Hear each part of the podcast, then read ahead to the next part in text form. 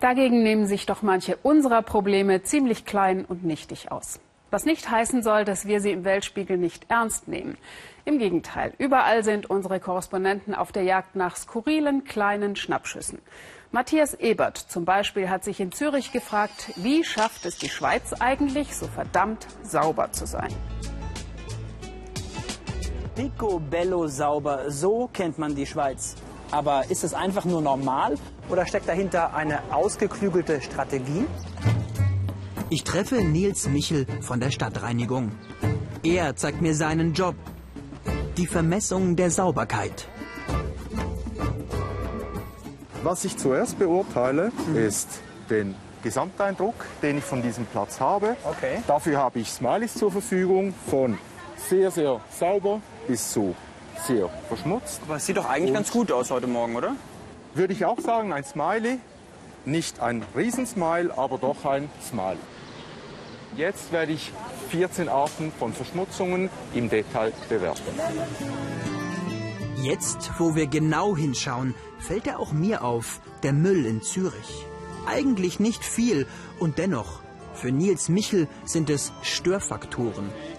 Diese, Genau. diese Zigarette, was für ein Störfaktor stellt das dar für Sie? Zigarettenkitten sind bei uns Störkategorie 1, gleiche Kategorie wie Kaugummis. Ah ja, Mir fällt die Dose auf, da fällt mir auch dieser Trinkbecher auf, es liegt ein bisschen Verpackungsmüll da. Hm, Habe ich, zähle ich so mit. Sauberkeitsarithmetik. Null heißt verdreckt, drei bedeutet perfekt sauber. Beim Abfalleimer sind uns zwei Dinge wichtig. Zum einen der Füllgrad. Der Füllgrad. Hier ist noch genug Volumen, damit Leute ihren Abfall entsorgen können. Das ist gut. Er ist noch gut befüllbar. Was heißt das in Sachen Störfaktor? Also Störfaktor beim Füllgrad ist zwei.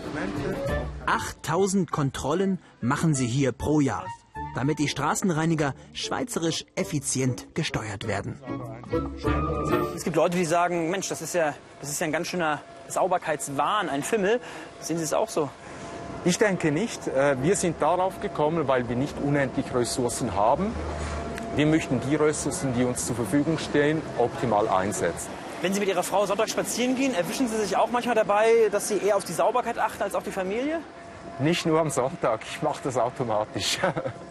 ja. Es ist die Perfektion der Sauberkeit. Wohl eine ziemlich schweizerische Obsession.